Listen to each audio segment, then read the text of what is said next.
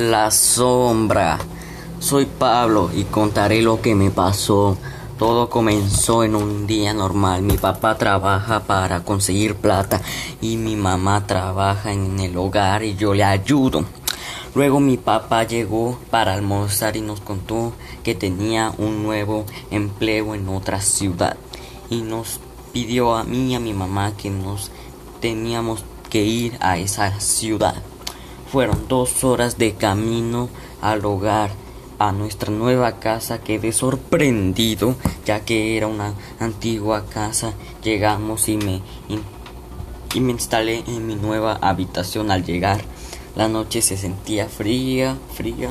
Me sentí extraño y escuchaba ruidos extraños y daba vueltas en la cama.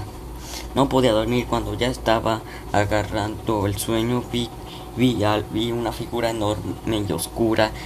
Se acercó a mí. Temblaba, yo temblaba del susto que... Yo, yo temblaba del susto. Fue así durante todas las noches. No les conté a mis padres porque era un nuevo proyecto de vida que no quería arruinar. Siempre veía esa extraña figura en mi habitación. Me dije a mí mismo, debo ser fuerte y, averiguar de qué se trataba esa, esa enorme figura que me atormentaba todos, todos los, todas las noches.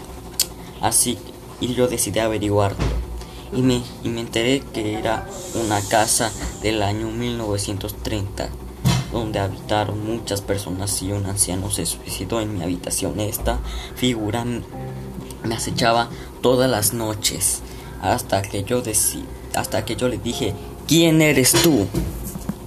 A lo que él me respondió con voz aterradora Yo soy la sombra y y he estado aquí por mucho tiempo y a, todo el que habite en este lugar será atormentado. Fin.